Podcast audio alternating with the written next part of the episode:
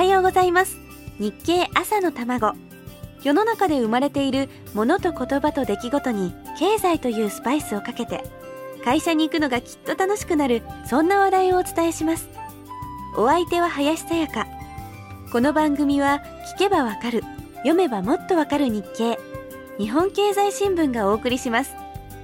学校はもう夏休みに入りましたね。おはようございます。ちゃんと早起きしてますか？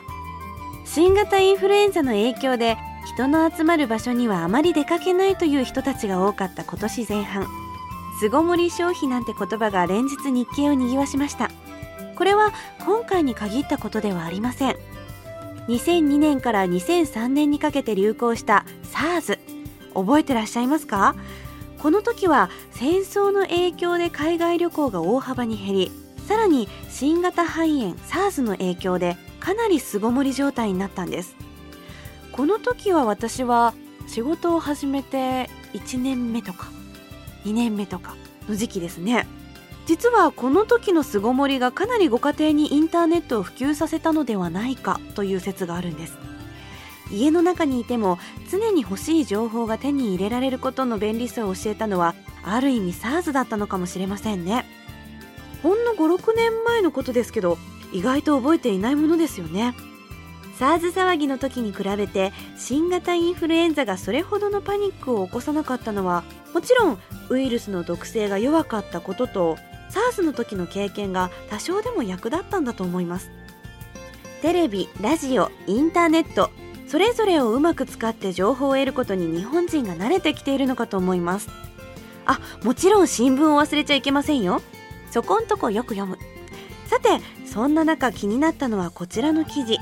6月26日付日経の一面に出ました。通販コンビニ百貨店抜く。そうなんです。通信販売はすでにコンビニエンスストアの売り上げやデパートの総売上を超えているんだそうです。日本通信販売協会の販売データと野村総合研究所のネット通販に関する調査をもとに集計してみたところ2008年度の通信販売売上高は推定8兆円強。8兆円ですよ。そのうち電話、ファックス、郵便などを使って申し込む通販が2兆円ほどでネット通販が右肩上がりで伸びていて2008年度は6兆2300億円。合わせると8兆円を超えているだろうということなんです。8兆円。これはもう想像がつかないですね。でも確かに使っちゃいますよねネット通販。すごく便利ですもんね。不況というマイナス要素をうまくプラスにした業種業界はまだまだ伸びが期待できそうです。ということで今週は日経で見つけた気になる記事幅広くご紹介していきたいと思います。続きはまた明日。